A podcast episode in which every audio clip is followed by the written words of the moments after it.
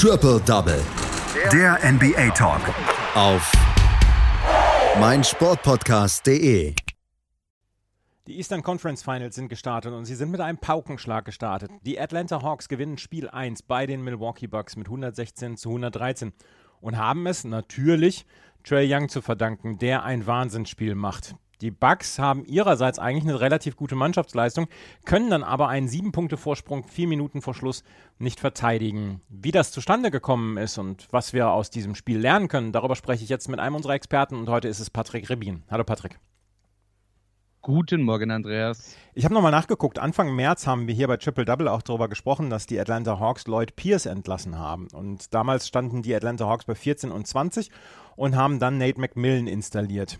Seitdem geht es nur noch bergauf. Ich habe damals gedacht, hm, ist das nicht vielleicht ein bisschen voreilig gewesen, aber die Hawks konnten damals sehr, sehr häufig Spiele im vierten äh, Viertel nicht ausspielen, beziehungsweise konnten Führungen nicht ausspielen. Und deswegen hat man sich zu dem, zu dem Trainertausch hinreißen lassen, beziehungsweise entschlossen.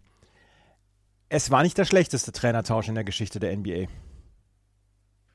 Nö, das war es wahrlich nicht. Und ich meine, Nate McMillan hat uns ja davor auch schon durchaus äh, beglückt gehabt. Ja? Also ich meine, wir haben, ich kann mich noch dran erinnern, als er beispielsweise noch bei den äh, Indiana Pacers war, haben wir auch sehr, sehr viel, sehr, sehr häufig und sehr, sehr positiv über ihn gesprochen. Und ähm, ich glaube, dass das auch tatsächlich ein gutes Signal ans Team war, beziehungsweise dem Team auch einfach extrem weitergeholfen hat. Du hast gesagt, ähm, sie konnten vor allem auch Spiele im vierten Viertel einfach dann nicht closen, nicht zu Ende bringen und haben dann wieder ähm, Führungen hergegeben und sich so Niederlagen eingehandelt. Aber das scheint jetzt äh, vorbei zu sein, denn du hast es gesagt, ja, sie lagen im vierten Viertel noch zurück in diesem Spiel und haben es dann doch geschafft, wieder zurückzukommen gegen immerhin die Milwaukee Bucks rund um Janis Antetokounmpo und man muss ja auch bedenken, dass die Bucks wirklich eigentlich das einzige Team in den Playoffs sind, das von Verletzungen komplett verschont ist. Ja? Also du hast wirklich deinen kompletten Star-Core vorhanden mit Janis Antetokounmpo, mit Chris Middleton, mit äh, True Holiday und ähm, kannst eigentlich auf deine auf deine, ich sage jetzt mal, Big Free vollkommen zugreifen. Aber man muss halt auch sagen, dass ein Triple-Double mit 48 Punkten und 11 Assists ihnen da im Weg stand. 48 Punkte, 11 Assists kann man mal machen, kann man mal in den Eastern Finals machen und vor allem hat Trey Young gestern gemacht. Also wirklich ein Wahnsinnsspiel von Young in seinen ersten Conference Finals äh, der ersten NBA Playoffs seiner Karriere. Dazu noch 12 Punkte, 19 Rebounds, äh, Double-Double von Clint Capella und ein 23 Punkte, 15 Rebound Double-Double von John Collins. Und ja, fertig ist der Upset gegen Janis und KKG. Mit dem Sieg wird vor allem eins klar, die Außenseiterrolle und Auswärtsspiele liegen den Hawks. 6 und 2 stehen sie bislang in der Postseason in, in, in auswärtigen Hallen. Ein wirklich starker Wert, der ihre Performance aber auch gleichzeitig bestätigt. Und Trey Young, der hat nach dem Spiel gesagt, dass er schon in der Highschool sehr, sehr gerne auswärts gespielt hat und ähm, dass ihn die gegnerischen Fans äh, dann eher nochmal ein bisschen mehr motivieren, als dass sie ihn runterziehen, was ja jetzt auch nicht unbedingt so das Normalste ist. Ähm, es war zugleich auch der erste Sieg der Hawks in einem Eastern Finals Spiel, seitdem sie 1968 nach Atlanta gezogen sind. Und dann gleich so ein starker Sieg des Spiels. Das war zunächst tatsächlich sehr ausgeglichen, ständige Führungswechsel. Mal die einen leicht vorne, dann wieder die anderen. Kein Team konnte sich aber so richtig vom Gegner separieren. Und erst im vierten Viertel wurden die Bucks dann merklich stärker, hatten beispielsweise einen 9 und 0 Run bei noch rund vier Minuten auf der Uhr. Doch auch den schafften die Hawks mit viel Spielstil-Disziplin wieder einzuholen.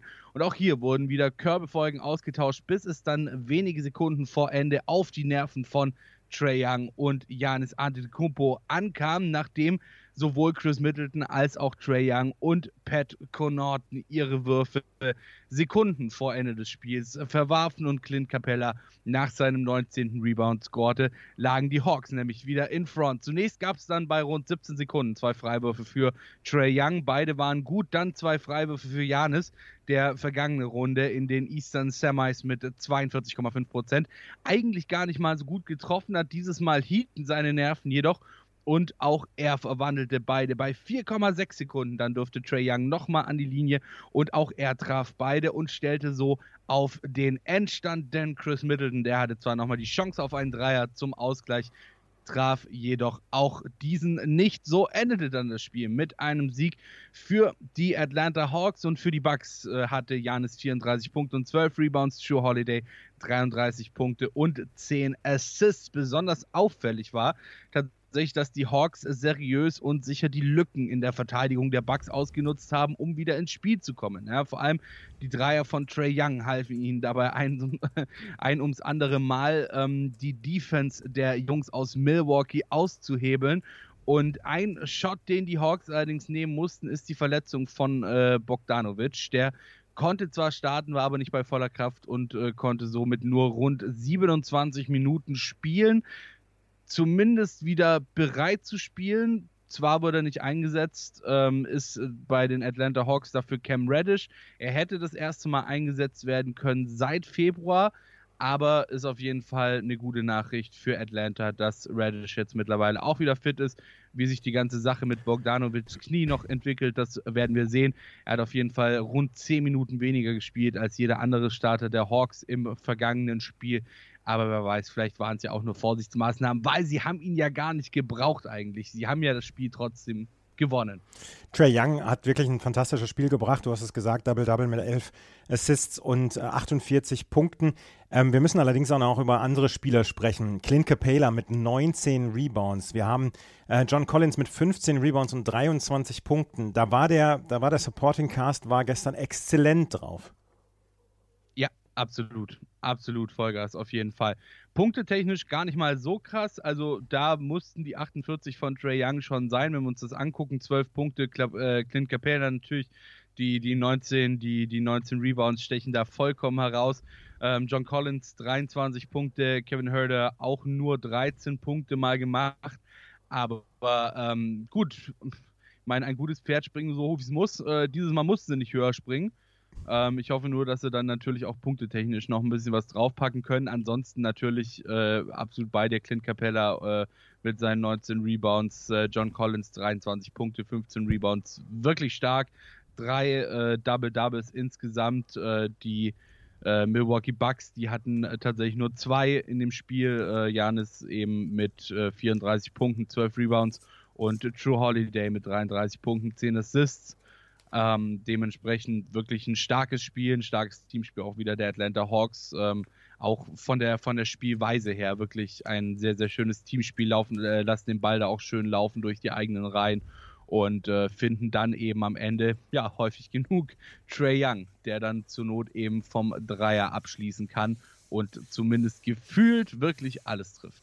Also Wahnsinn. Ja, müssen wir von einem Team wie den Milwaukee Bucks nicht verlangen, bei vier, sieben Punkten Vorsprung, vier Minuten vor Schluss und so, so einen Sieg nach Hause zu bringen? Ja. Müssen ja, wir, ne? Absolut.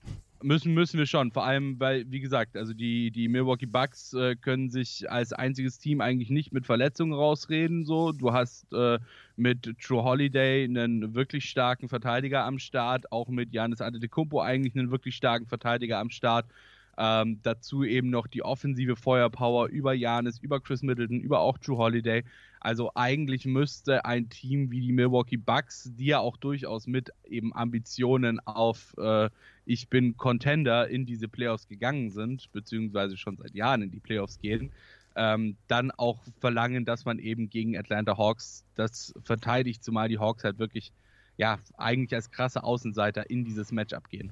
Spiel 2 ist übermorgen dann auch nochmal in Milwaukee und ich gehe davon aus, dass die Milwaukee Bucks sehr, sehr darauf bedacht sind, dort eine Reaktion zu zeigen. 113 zu 116 haben sie dieses Spiel gegen die Atlanta Hawks verloren. Spiel 3 gibt es heute Nacht schon von den Phoenix Suns bei den LA Clippers. Die Serie geht zu den LA Clippers zurück und es gibt zwei Personalien, die natürlich mit sehr viel ja, Interesse verfolgt werden. Die Personalien Kawhi Leonard und Chris Paul. Chris Paul steht jetzt auf dem äh, Sheet als probable und Kawhi Leonard immer noch als out.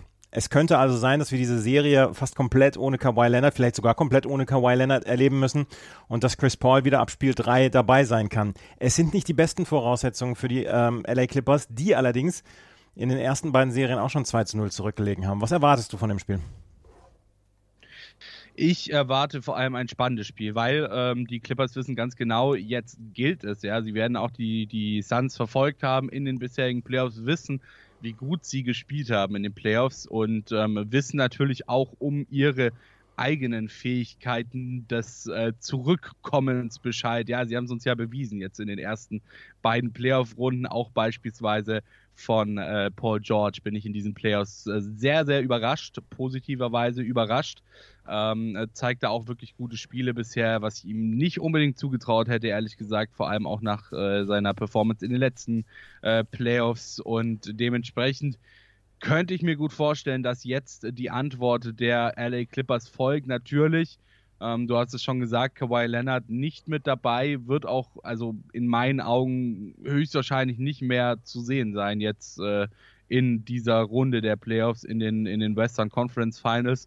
Ähm, Chris Paul, ich meine, wenn er als Probable draufsteht, dann wird er ja auch wieder spielen. Das ist ja keine, keine reguläre Verletzung gewesen bei ihm, sondern eben Covid-Protokoll. Ähm, heißt, wenn er auf dem Spielberichtsbogen stehen darf, dann gehe ich mal davon aus, dass er auch wieder mit dabei sein darf.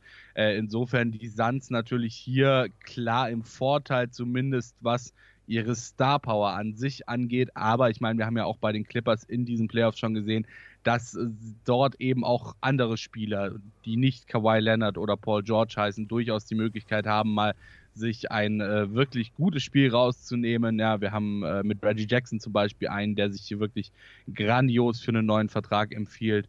Ähm, du hast mit Rajon Rondo beispielsweise einen absoluten Veteranen ähm, der NBA noch mit am Start, der ja auch vor allem letzte Saison bei den LA Lakers noch äh, starke Playoffs gezeigt hat. Also ich würde die Clippers auf gar keinen Fall abschreiben wollen. Allerdings natürlich, wenn du mal 2-0 zurückliegst, dann weißt du, dass du or die ist, weil von einem 3 zu 0 zurückzukommen, ist quasi unmöglich. Und äh, dementsprechend werden die Clippers, wie gesagt, alles dran setzen, um dieses Spiel heute Nacht nicht zu verlieren. Dein Tipp? Suns in vor. Nein, ähm, ja, also mein Tipp ist, dass das Spiel heute Nacht an die Clippers geht und die Suns in 6 die Serie gewinnen. Dann die letzten beiden Spiele mindestens mit Chris Paul wieder. Wir werden sehen und wir werden morgen darüber sprechen hier bei Triple Double auf meinsportpodcast.de. Das war Spiel 1, die Atlanta Hawks klauen Spiel 1 aus Milwaukee und sind nur noch drei Siege von einem ja, Sensationsfinaleinzug entfernt. Das war Patrick Rebin mit seinen Einschätzungen zu diesem Spiel 1 und seiner kleinen Vorschau auf Spiel 3 bei den Phoenix Suns bei den LA Clippers. Danke, Patrick. Triple Double. Der NBA Talk. Auf meinsportpodcast.de